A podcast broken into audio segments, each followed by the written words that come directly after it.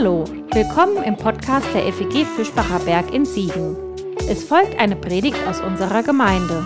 Wenn du uns kennenlernen willst, besuch uns gerne online unter fegfischbacherberg.de. Jetzt wünschen wir dir eine gute Zeit mit unserem Podcast.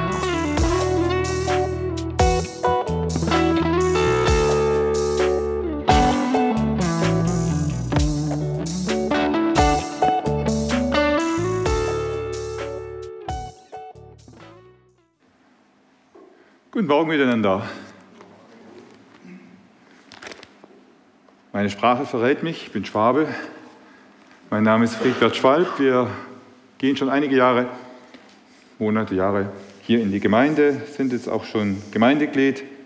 Aber um so ein bisschen was zu sagen, verheiratet mit Andrea Schwalb. Wir wohnen in Burbach, schon ein bisschen weiter als der Speckgürtel von Siegen, ähm, aber noch erreichbar und haben zwei erwachsene Kinder, die seit diesem Jahr verheiratet sind. Jo, und dann kam die Frage, Friedbert, könntest du dir vorstellen, heute mal eine Predigt zu halten, beziehungsweise das wäre super, denn gerade gibt es keinen, der hier ist. Und da habe ich mir überlegt, über was könnte man eine Predigt halten? Ich selber war mit meiner Frau einige Jahre in Afrika, meine Frau als Medizinerin, ich als Pastor habe als Pastor in verschiedenen Gemeinden gearbeitet und bin quasi jetzt gesundheitlich bedingt auch im Vorruhestand und habe gesagt, guck, dann predige ich über das, was mir, was mir Freude macht, beziehungsweise was mich begeistert. Begeistert bin ich von Gottes Liebe, weil sie mich immer wieder neu überrascht Begeistert bin ich von einer Geschichte im Neuen Testament, die für mich so das Evangelium im Evangelium ist.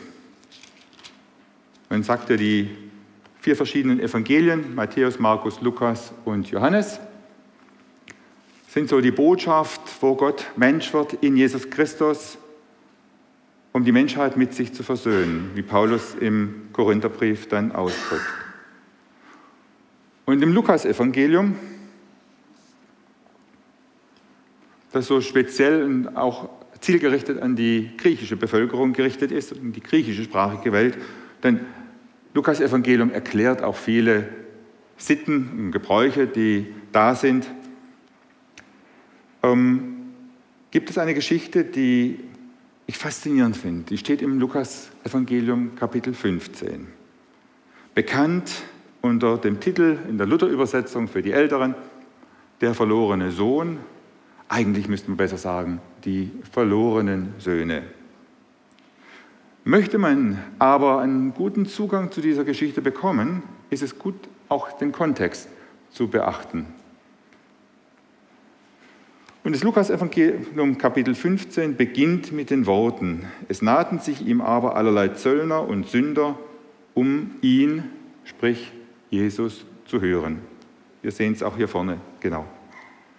Und die Pharisäer und Schriftgelehrten murrten und sprachen, dieser nimmt die Sünder an und ist mit ihnen. Damit wird schon Spannung provoziert in der Einleitung. Zöllner, das waren die Menschen, die ausgestoßen waren. Teilweise waren es Juden, teilweise waren es keine Juden. Es waren auf jeden Fall Leute, die die anderen übers Ohr gezogen haben. Die mit den verhassten Römern zusammenarbeiteten, den Kollaborateuren, mit denen man sich so nicht abgibt. Und dazu noch die Sünder, da denkt man die Mörder, Betrüger, Hurer. Und jeder kann sich so ein bisschen vorstellen, wie er sich so einen ausgewaschenen Sünder vorstellt. Vielleicht stellt man sich ja auch selber in diese Reihe hinein. Und was macht dieser Jesus? Er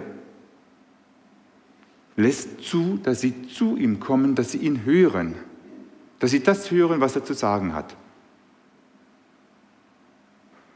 Das ärgert die, die genau wissen, wie es geht. Man muss das Gesetz befolgen. Man muss sich an Gott orientieren. Man muss dieses und jenes tun, damit man, Frau, einfach für sich selber den Frieden hat. Frieden mit Gott, Frieden in der Gemeinschaft, damit man dazu gehört. Und jetzt fängt Jesus an und sagt, oder der Text, er sprach aber zu ihnen dies Gleichnis und sprach. Das erste Gleichnis von einem Mann, der 100 Schafe hatte. Und wenn er eins von ihnen verliert, lässt er die 99 und sucht es. Das zweite Gleichnis, eine Frau, die hat zehn Silbergroschen, sie verliert sie, sucht sie. Ein Mensch hatte zwei Söhne. Und allein schon in dieser Reihenfolge merken wir, Jesus baut hier eine Spannung auf. Der Text baut hier eine Spannung auf.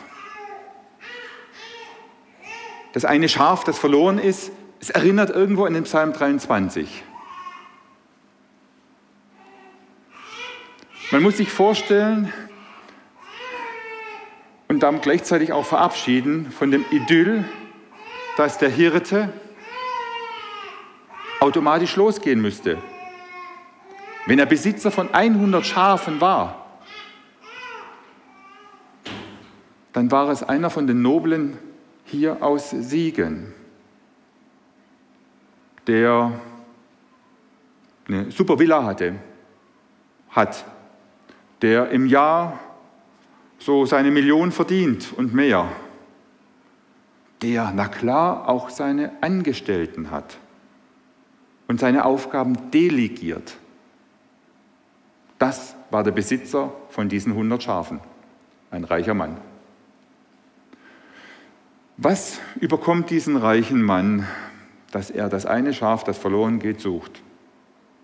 Warum schickt er nicht den Hirten, der vor Ort ist, und sagt, hey, warum hast du mein Schaf?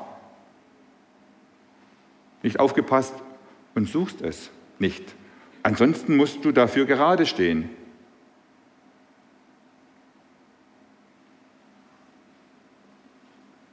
Die Frau mit den zehn Groschen Silbermünzen. Die hatte ihr Geld in einem kleinen Stofftuch.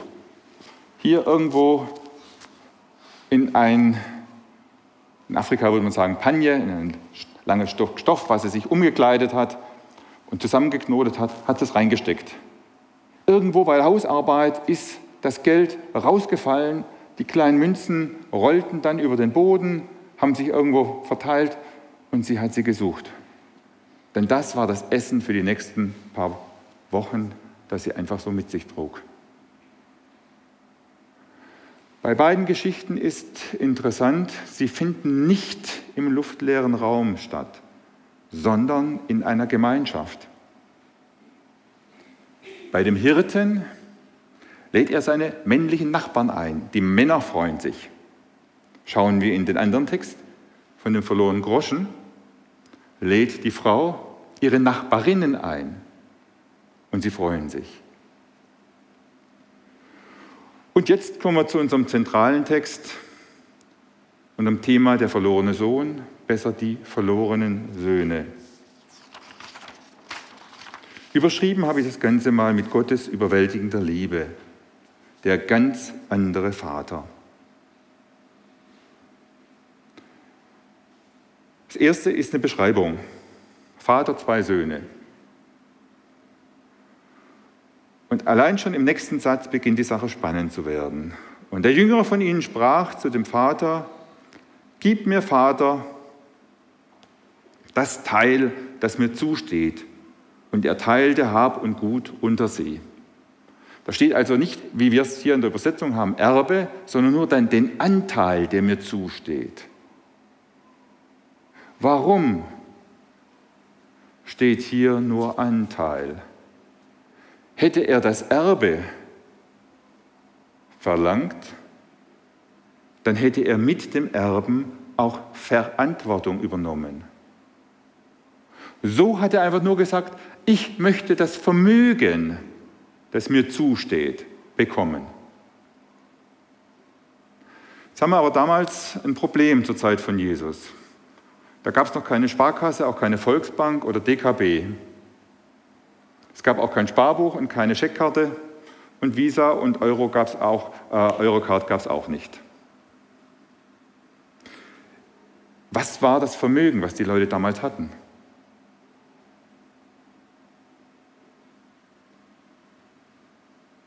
Hat jemand eine Idee? Ihr Vermögen bestand in der Regel in Häuser, in Land, in Vieh, in Angestellte, Dinge, die materielle Güter waren. Ganz wenig Geld war da die Rede. Das meiste, was man so hatte, das hat man so fürs tägliche Wechseln benutzt.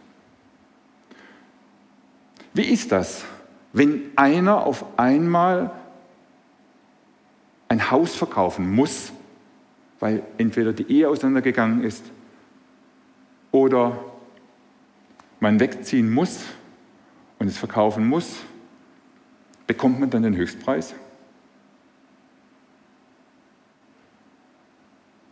Ich denke nicht.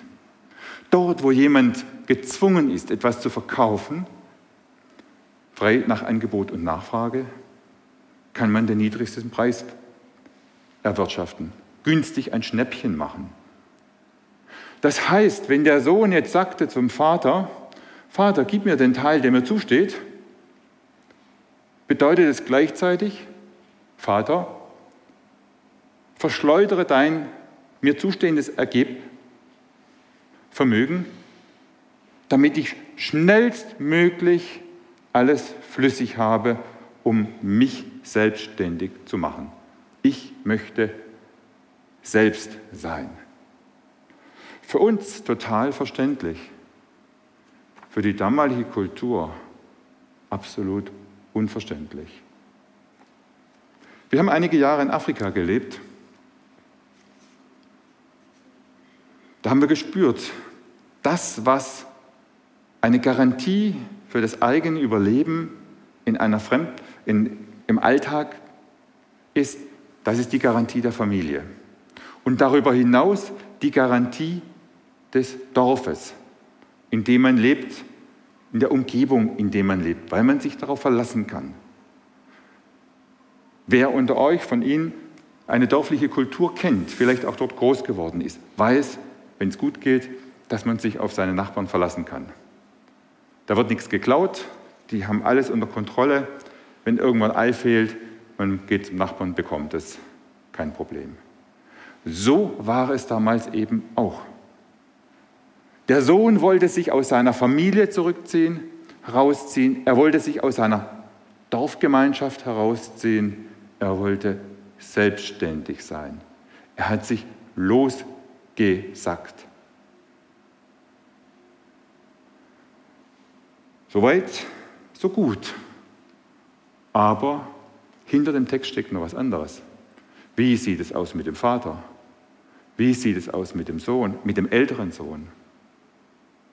Kurz eingesprochen, wir lesen weiter und denken, irgendwann später in der Geschichte taucht der auf. Nein, der ältere Sohn taucht hier schon auf. Warum? Er taucht auf, weil der ältere Sohn, wenn der Vater nicht kann, der Repräsentant der Familie ist. Manchen Familien ist es heute noch so, auch in unseren Kulturkreisen. Dann automatisch wäre die Frage, wenn das so ist, dann hätte der ältere Sohn auch eine Aufgabe gehabt. Welche denn? Ich weiß nicht, wie es euch geht. Kommt der jüngere Sohn zum Vater und sagt, gib mir das Vermögen, was mir zusteht. Ganz schön unverschämt, nicht wahr?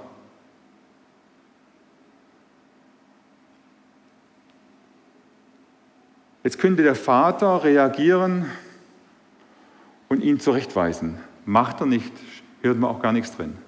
Jetzt müsste als Repräsentant des Vaters der ältere Sohn kommen und sagen, stopp, so kannst du nicht mit dem Vater reden. Das geht nicht. Warum lesen wir nichts in dieser Geschichte? Für jeden der Zuhörer zur Zeit Jesu war klar, mit dieser Beschreibung und dem Fehlen des Zusatzes, der ältere Sohn verteidigt den Vater, tut seinen jüngeren Bruder zurechtweisen, weil er ihn liebt, weil er um das, den Zusammenhalt der Familie kämpft. Nichts finden wir drin. Für den damaligen Zuhörer war klar, wir haben hier ein Problem. Ein Vater hatte zwei Söhne und die hatten sich nichts mehr zu sagen. Die Beziehung war kaputt. Spannend ist nur, dass wir in unserer westlichen, sprich griechisch-römischen Kulturgeschichte, Theologiegeschichte uns damit eigentlich weniger befasst haben. Wir gehen vielfach davon aus und sagen, allein die Schrift, das, was schwarz auf weiß drin steht. Aber es stehen genauso viele Dinge zwischen den Zeilen, die nicht drinstehen und trotzdem eine Information und eine Botschaft sind. Wie komme ich drauf? In Chalcedon 458 hat sich die orientalische Kirche, die koptischsprachige, syrischsprachige, aramäischsprachige, getrennt von der griechischsprachigen und römischsprachigen. Theologische Streitigkeiten, sie gingen auseinander und haben sich in der Zwischenzeit auch wenig zu sagen gehabt. Wenn wir die Bibel auslegen, haben wir eine Auslegungsgeschichte, die sich auf die römisch-griechische, lateinische Tradition beruft. Das lehren wir auch in den theologischen Universitäten. Welcher von uns, auch von unseren Fachleuten, Theologen, kann Griechisch, äh, kann Syrisch, Koptisch oder Arabisch so gut, dass er diese alten Schriften, die es ebenfalls gibt in der Auslegungsgeschichte, einmal studiert hat? Und gerade darin hat mich ein Buch begeistert, Der ganz andere Vater mit dem Titel, der mir hier nochmal neu einen Horizont aufgerissen hat und gezeigt hat, es steht auch sehr viel zwischen den Zeilen, das wir so gar nicht wahrnehmen. Wenn man in einer anderen Kultur gelebt hat, wie das auch für uns mal eine Zeit, einige Jahre der Fall war, in Afrika, im Norden von Kamerun. Wer genaueres wissen will, kann uns später gerne mal anfragen. Dann kommt einem manches auch vertraut vor. Nur das dann direkt auch auf den biblischen Text zu übertragen. Selten bin ich darauf gekommen. Ich habe schon mehr und mehr erkannt, mit was Schuld und Scham bedeutet. Aber was es in diesem Text auf sich hat, da hat mir dieses Buch dann doch die Augen geöffnet. Denn da ist ein Mann, der im Orient als Europäer groß geworden ist, in einer Dorf, dörflichen Kultur, weiß, auch, weiß nicht, warum sein Vater dort war, aber er hat es kennengelernt, ist nachher Wissenschaftler geworden fürs Neue Testament und hat angefangen, darin zu forschen, zu arbeiten, die alten Schriften zu lesen und ihm gingen Stück für Stück die Augen über. Und ich möchte euch heute ein Stück Anteil nehmen an dem, was ich daraus auch ein Stück für mich gelernt habe, was es für mich nochmal neu deutlich macht, wie groß Gottes Liebe ist und wie viel tiefer wir einsteigen können, wie sehr Gott bemüht ist, das Verlorene wieder zu gewinnen. Deswegen auch die Steigerung von den Schafen. Da war es 100 zu 1, dann später 12 zu 1 und nachher 2 zu 1. Und mit der offenen Frage ganz am Schluss, das ist die Frage, mit der ich dann euch auch entlasse, da wird dann die Frage sein, wie gehen wir persönlich damit um? Wie geht der, der Sünder damit um? Wie geht der Pharisäer damit um? Wo auch immer wir dann stehen. Und so möchte ich euch in diese Geschichte mit vielen Fragen hineinnehmen.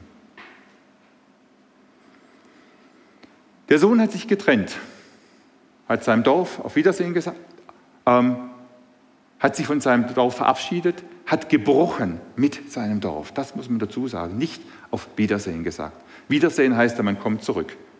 Es gab für ihn kein Wiedersehen mehr. Er hat gebrochen mit seinem Vater, er hat gebrochen mit seinem Bruder. Er ist gegangen. Das ist der Unterschied. Nicht kein Wiedersehen mehr. Selbst ohne einen Bruder, der mir sagt, was Sache ist, ohne einen Vater, der mir sagt, was Sache ist, ohne eine Tradition, die sagt. Wenn man möchte, kann man sagen, okay, wir sind mitten im Garten Eden, jeder tut, was recht ist in seinen Augen.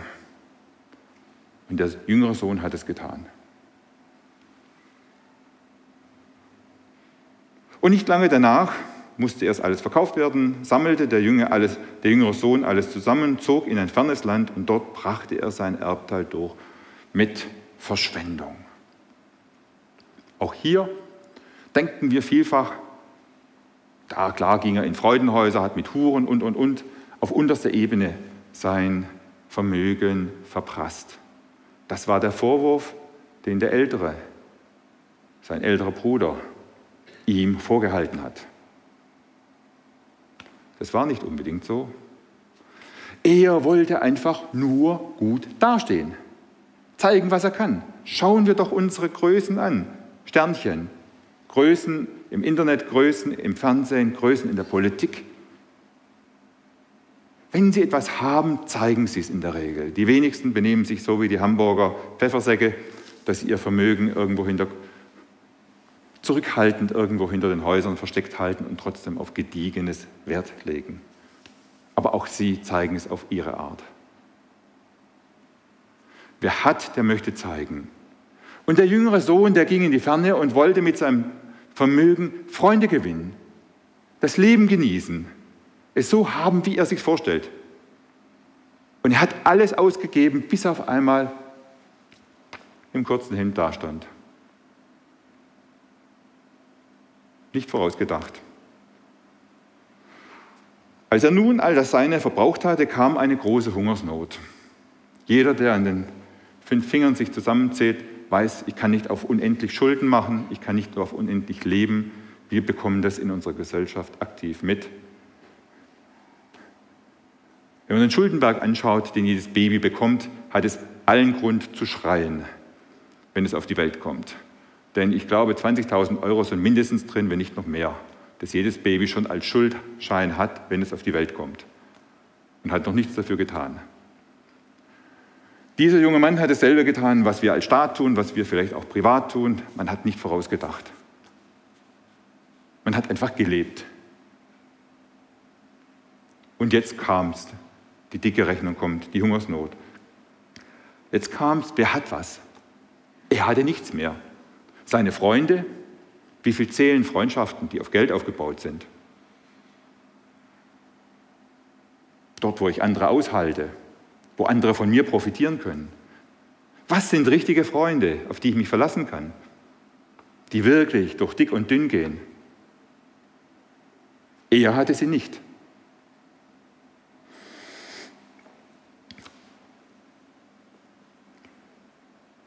Und er ging hin und hängte sich an einen seiner Bürger des Landes, der schickte ihn auf sein Acker, die Säue zu hüten. Sich an jemand hängen, kennen wir gar nicht. Vielleicht, wer schon einmal im Ausland war, irgendwo Richtung Dritte Welt, kommt aus dem Flughafen, findet dort die Asiaten, Afrikaner, Südamerikaner, und auf einmal hat er ganz viele Leute, die, ich helfe dir, ich helfe dir, helfe dir.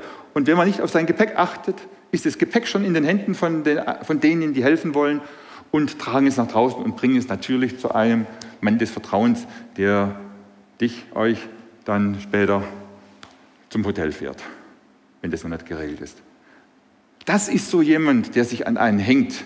Man, macht, man drängt sich dem anderen auf. Man macht sich unabkömmlich und will dafür nachher etwas haben. Er kämpft um sein Essen. Und was macht der andere? Der andere sagt, okay, ich sehe, du bist ein Jude. Und mir stinkt es, dass du die ganze Zeit nur an mir ranhängst. Ich habe keine Lust dafür. Ich weiß, dass ihr Juden ein Problem habt mit der Reinheit und Unreinheit und Säuen und Schweinen. Also schicke ich dich zu meinen Schweinen. Okay, wenn du willst, geh hin, schau. Da gibt es einen Job für dich. Schau, dass die Schweine kein keine Dummheiten machen bei uns im Dorf, in der Gegend. Denn die Schweine waren die damalige Müllabfuhr. Die haben alles gefressen, was so irgendwo vors Haus gekippt wurde.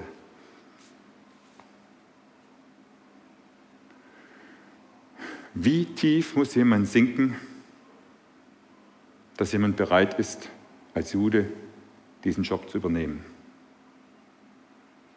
Alles über den Haufen zu werfen, was er je gelernt hat, was ihm wichtig war. Zu den Schweinen zu gehen. Und dort ging es weiter. Und er begehrte, seinen Bauch zu füllen, das heißt, er hatte Hunger. Das Betteln hat nichts genützt, zu wenig eingebracht. Und das, was die Schweine gefressen haben, konnte er so nicht essen. Die Reste, die man ihm gegeben hat nach dem Schlachten, die wollte man ihm nicht geben. Ah, die wollte er nicht haben, die Eingeweide und so.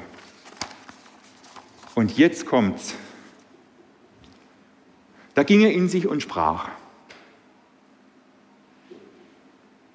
Bislang habe ich das immer als Reue interpretiert. In sich gehen, sich Gedanken machen, Buße, Umkehr, Reue. Die syrische Kirche, die koptische Kirche, die aramäische und die ersten Christen haben das nicht so interpretiert. Da wurde er schlau, ist ihre Übersetzung, um das Ding klarzustellen. Dieses In sich gehen heißt nachdenken, wie kann ich jetzt ein Problem lösen? Nicht, oh, ich brauche Hilfe ähm, und ich bin angewiesen auf jemand, sondern was kann ich tun, um aktiv aus der Misere rauszugehen? Ich brauche jetzt meine Bauernschleue. 1800 Jahre hat die koptische Kirche das so übersetzt. Da war keine Reue drin. Da war die Bauernschleue drin. Wie komme ich hier wieder raus? Also, was stellt man fest? Mein Vater hat Tagelöhner. Es gibt eine Möglichkeit, tatsächlich irgendwo solide Geld zu verdienen. Mein Vater ist eine ehrliche Haut, der gibt für gute Arbeit, gibt er auch ordentliches Geld. Die haben Brot in Hülle und Fülle und hier leide ich. Steht nichts von Buße. Ich will mich aufmachen und zu meinem Vater gehen und zu ihm sagen, Vater, ich habe gesündigt gegen den Himmel und vor dir. Ich bin hinfort nicht mehr wert, dass ich dein Sohn heiße, mache mich zu einem deiner Tagelöhner. Wir lesen das alles unter dem Stichwort Buße. Lesen wir das aber der unter dem Stichwort Bauernschleue, dann hat es einen ganz anderen Charakter. Dann schauen wir uns mal den Pharao an, was der gesagt hat, als er festgestellt hat, dass die ganze Erstgeburt in Ägypten geschlagen wurde, das heißt also umgebracht wurde von Gott, dass er einfach Angst hatte und irgendwo merkte, ich muss mich arrangieren. Auch jetzt wusste der ältere Sohn, ich muss mich mit meinem Vater arrangieren, in irgendeiner Form. Also hat er gesagt, ich bin schuldig geworden vor dir, klar. Sorry, mach mich doch, dass ich Sohn bin, ist auch klar, mach mich zu einem deiner Tagelöhner, damit ich satt werde und der Hintergedanke, damit ich wieder Geld verdienen kann. So viel verdienen kann, damit ich es wieder gut machen kann. Damit ich endlich, wenn wir bei der Geschichte von heute Morgen sind, damit ich endlich auch wieder meine ganzen Sternchen habe der war noch nicht am Ende. Das war so seine Absicht, wo er, heim, wo er sich dann auf den Weg machte. Und er, machte. und er machte sich auf und kam zu seinem Vater. Als er aber noch weit entfernt war, sah ihn sein Vater und es jammerte ihn und er lief und fiel ihm um den Hals und küsste ihn. Auch das interpretieren wir in der Regel sentimental. Die Vaterliebe setzt ihn in Bewegung da ist mein Sohn, wie wir das auch so als mit den kleinen Kindern erleben. Das mag stimmen, aber es gibt noch einen ganz anderen Aspekt. Wisst ihr, wissen Sie, wie brutal Kinder und Jugendliche sein können? Zumal, wenn sie die Erlaubnis der Erwachsenen haben. Der Sohn, der hier zurückkommt, hat mit seinem Vater gebrochen, hat mit seinem Bruder gebrochen und hat mit der Dorfgemeinschaft gebrochen. Wer sind die Ersten, die mitbekommen, dass dieser Zerlump, die zerlumpte Gestalt, die jetzt von ferne irgendwo herkommt, und die dann bemerken, wer der ist, wer sind das? Die, wer sind die Ersten, die das mitbekommen? Das sind die Kinder. Die Kinder von einem Dorf, die einfach rumlaufen. Wenn wir in Afrika unterwegs waren, auf ein Dorf kamen, zuliefen, die ersten, die uns begrüßt hatten, waren die Kinder. Kinder, Jugendliche und später kamen die Erwachsenen dazu. Wenn die Kinder jetzt aber wissen aus Geschichten und die Jugendlichen, dass dieser jüngste Sohn das ganze Dorf in Schande gebracht hat und dass alle sich über ihn geärgert haben, weil er die Gemeinschaft verlassen hat, was machen die Kinder dann? Elia, wenn man möchte, kann die Geschichte nachlesen, hat sowas erlebt. Er sah ein bisschen eigenartig aus. Die Kinder haben sich über ihn lustig gemacht, haben ihn verspottet. Und genau das wollten die Kinder jetzt auch mit dem jüngsten Sohn machen. Sich über ihn lustig machen, Steine nehmen, nach ihm werfen und einfach zeigen, was für ein Dreck hier ankommt. Der hat doch hier eigentlich gar nichts zu suchen. Trotzdem hat sich der jüngste Sohn darauf eingelassen. Es war seine einzige Chance, die er sah. Er wollte zu seinem Vater zurück und wollte ihn kriegen und sagen, bitte lass mich dort verdienen. Und doch wusste er, das ganze Dorf sitzt über ein Gericht und sagt, so geht es nicht. Du gehst in das Nachbardorf und arbeitest dort so lange, bis du die Schuld wieder abbezahlt hast. Und dann schauen wir nochmal, ob du zu uns zurückkommen kannst. So lief das normalerweise traditionell ab. Und der Vater wusste das. Der wusste, dass die Kinder ihm entgegenliefen. Der wusste, dass die Jugendlichen ihm entgegenliefen. Der wusste, dass die Steine in die Hand nehmen werden, wenn sie erkennen, wer es ist, und nach ihm werfen werden. Und was macht der Vater? Er rennt. Er rennt, was das Zeug hält als alter Mann. Wenn es nicht so traurig wäre, dann könnte man drüber lachen und sehen, wie dann ein Mann seinen, seinen Rock hochhebt und anfängt zu laufen. Weiße Beinchen gucken raus, manchmal sieht man vielleicht sogar das Knie. Das war für die Kinder wie, ja, wie ein Porno. Wahnsinn. Das, das gibt es absolut nicht, das darf nicht sein. Aber der Vater hat sich aus Liebe zu seinem Sohn zum Gespött seiner Umgebung gemacht. Der Patriarch, der an sich nur geschritten ist, gelaufen ist und den Dienern die Anweisungen gegeben hat, hat sich jetzt in rasender Geschwindigkeit auf den Weg gemacht, um seinem jüngsten Sohn entgegenzulaufen, damit er diese Schande und diesen Spott und diese Schläge und die, und die Schmerzen nicht erleidet. Deswegen hat er sich auf den Weg gemacht. Und wer genau hinschaut, wird merken, das ist im Grunde genommen schon eine Anspielung auch auf das, was am Kreuz von Golgatha geschehen ist. Dass Gott die Schande, den Schmerz, den Hohn und die Verlassenheit auf sich genommen hat für uns. Der Vater hat es auf sich genommen für seinen Sohn. Der Vater ist auch nicht allein gelaufen. In so einem Dorf macht man nichts allein, zumal wenn man in der Stellung ist wie der Vater. Seine Diener liefen ganz entsetzt hinter ihm her. Man kann sich vorstellen, da läuft einer voraus und das sieht aus wie so eine Vogelscheuche mit langen, starken Beinen und muss aufpassen, dass er nicht hinfällt und sich einen Oberschenkelhalsbruch zuzieht. Aber das riskiert er, weil er seinen Sohn sieht. Und alle, das kann, die Diener und alle Leute aus dem Dorf, die rennen hinterher und sagen, was ist hier los? Das gibt es nicht. Das haben wir noch nie gesehen. Was ist der Mann verrückt geworden? Nein, verrückt aus Liebe, ja. So kann man das sagen. Das andere, die andere Auslegung, die kennen wir ja dann, dass der Vater quasi von dem Teil, den er hatte in der Verwaltung, der Besitz ist ja schon an den älteren Sohn übergegangen. Das Besitzrecht hatte der ältere Sohn. Schauen wir uns da gerade mal den Anfang an. Da heißt es im zwölften Vers, und er teilte Hab und Gut unter sie. Das heißt, der jüngere Sohn hat bekommen und der ältere Sohn hat bekommen.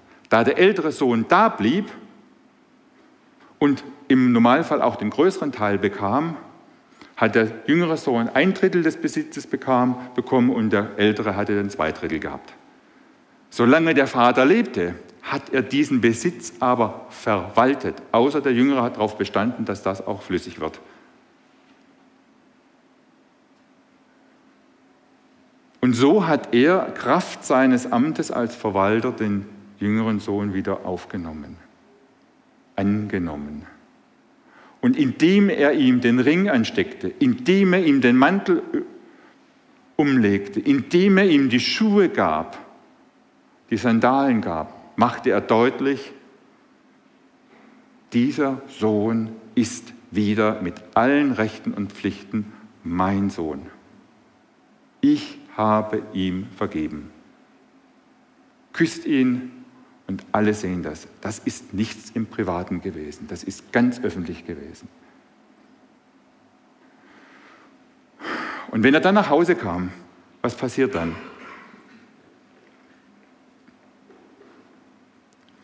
Bringt das gemästete Kalb, schlachtet, lasst uns essen und fröhlich sein. Denn dieser mein Sohn war tot und ist wieder lebendig geworden. Er war verloren, ist gefunden worden.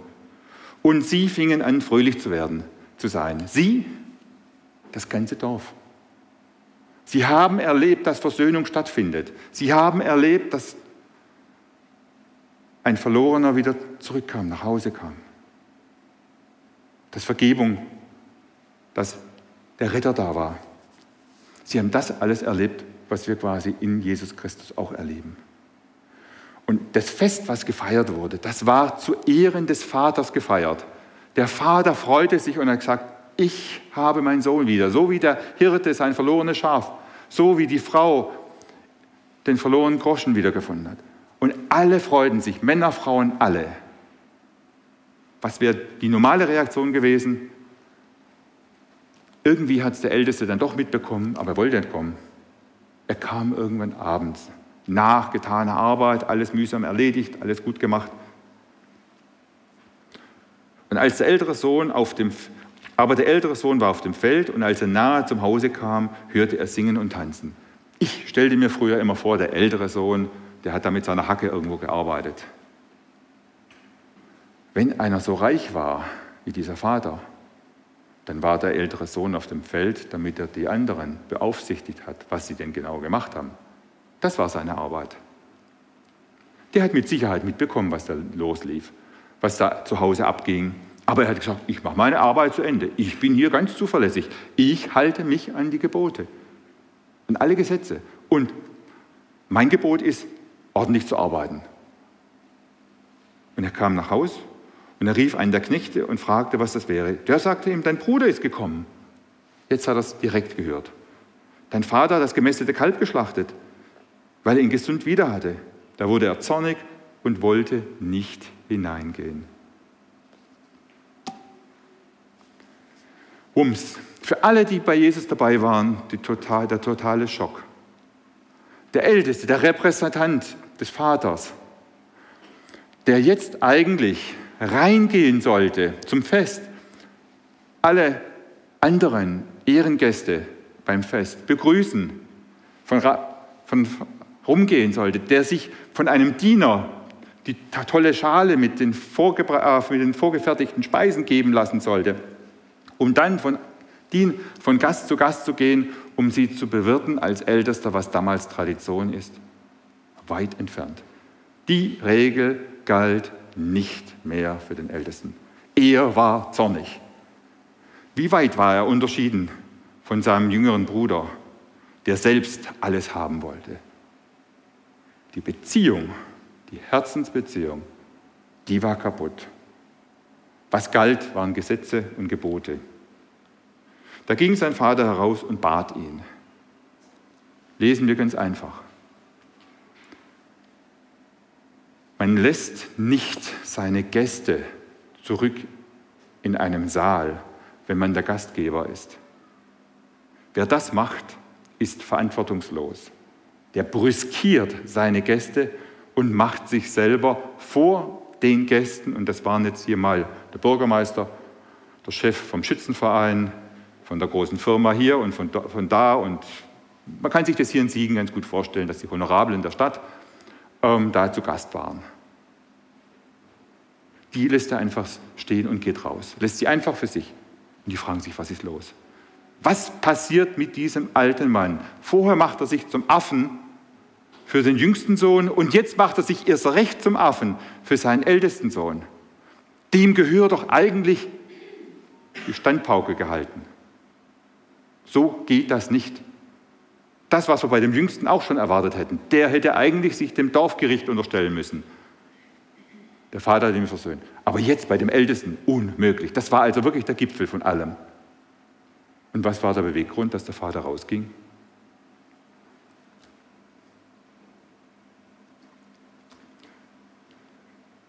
Da ging, er, da ging sein Vater heraus und bat ihn. Er hat ihn gebeten. Keine Standpauke, gebeten, geworben um Verständnis.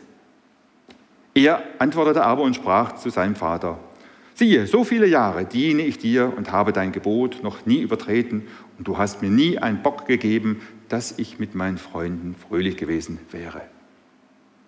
Nun aber, da dieser, dein Sohn, nicht sein Bruder, dein Sohn, gekommen ist, der dein Hab und Gut mit Huren verprasst hat, Unterstellung, Vorwurf, Diffamierung, du hast ihm das gemästete Kalb geschlachtet, du feierst mit ihm, du machst mit ihm ein ganz großes Fest. Spätestens jetzt müsste den Zuhörern, das waren die Pharisäer, klar sein, dass sie direkt angesprochen sind. Jesus feiert mit den Sündern. Jesus nimmt Sünder an. Jesus gibt sich mit Sündern ab, die man normalerweise abgeschrieben hat, die keine Chance mehr haben. Er aber sprach zu ihm, mein Sohn, du bist allezeit bei mir und alles, was mein ist, ist dein. Du sollst aber fröhlich und guten Mutes sein, denn dieser dein Bruder war tot und ist wieder lebendig geworden, er war verloren und ist wiedergefunden. Merkst du nicht, dass es hier um was ganz anderes geht als um Gesetze einhalten? Dass es hier um eine Beziehungsebene geht? Dass hier etwas kaputt gegangen ist, was nicht mit Geld und nicht mit Gesetzen und Gewalt zu lösen ist,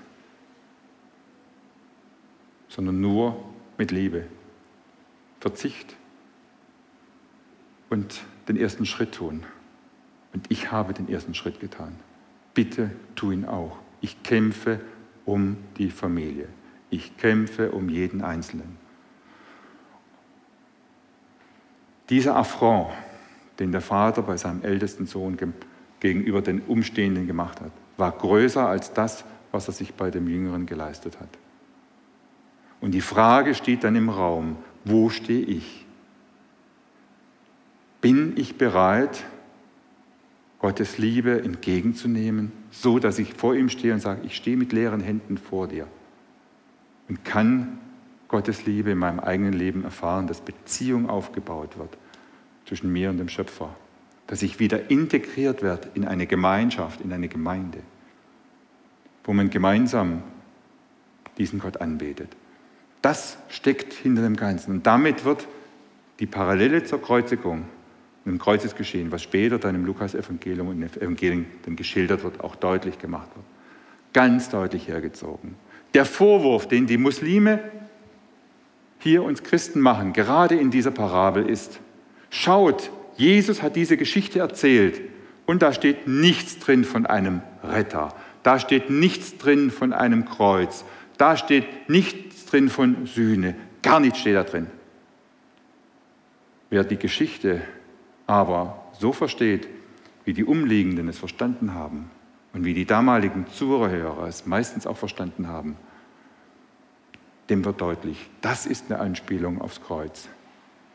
Und jeder einzelne der Zuhörer, hier die Pharisäer, aber dann auch nachher alle Leser, sind aufgefordert und sind gefragt, wo stehe ich, wenn mir diese überwältigende Liebe des Vaters begegnet? Wie antworte ich darauf? Bin ich bereit, wie der Jüngere, Sohn, diese Liebe, ja, von der Liebe überschüttet zu werden und dankbar anzunehmen? Oder wie sieht es aus, wenn ich der Pharisäer bin? Wie reagiere ich dann? Ich wünsche uns, dass wir diese Liebe, dass jeder Einzelne diese Liebe erfährt, aber dass wir auch erfahren, was es heißt, durch diese Liebe in eine Gemeinschaft wieder integriert zu werden, dass wir gemeinsam miteinander unterwegs sind. Wir sind als Christen nicht gemeinsam unterwegs, alleine unterwegs. Das, was der Älteste hier gezeigt hat, war, dass er sich letztendlich, obwohl er mit den anderen gemeinsam unterwegs war, getrennt hatte. Vom Vater und auch von der Dorfgemeinschaft. Aber der Vater hat gesagt, komm wieder zurück. Erlebe diese Liebe. Ich werbe um dich. Und diese werbende Liebe, das ist für mich einfach das Größte, was ähm, die Bibel für mich bieten kann. In dieser Geschichte ganz toll zum Ausdruck gebracht. In vielfacher Weise in der Kult Kunst- und Kulturgeschichte verarbeitet. Wenn ich mir das nochmal auf der Zunge zergehen lasse, im Gedanken nachspiele, dann merke ich, dass wer traditionell mit dem Wissen auch der, der Christen im Orient daran geht, dass er hier einfach merkt, die Liebe ist noch viel tiefer und viel größer, als wir sie je für uns bisher begriffen haben, was Gott für uns übrig hat. Und dass wir nichts leisten müssen, nichts bringen müssen, sondern einfach nur dastehen dürfen, mit leeren Händen sagen, ich nehme das für mich in Anspruch.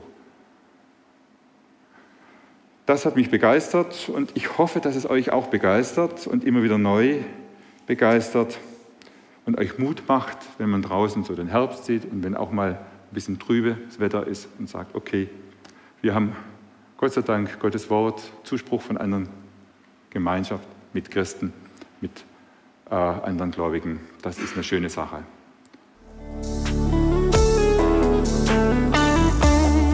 Das war's für heute.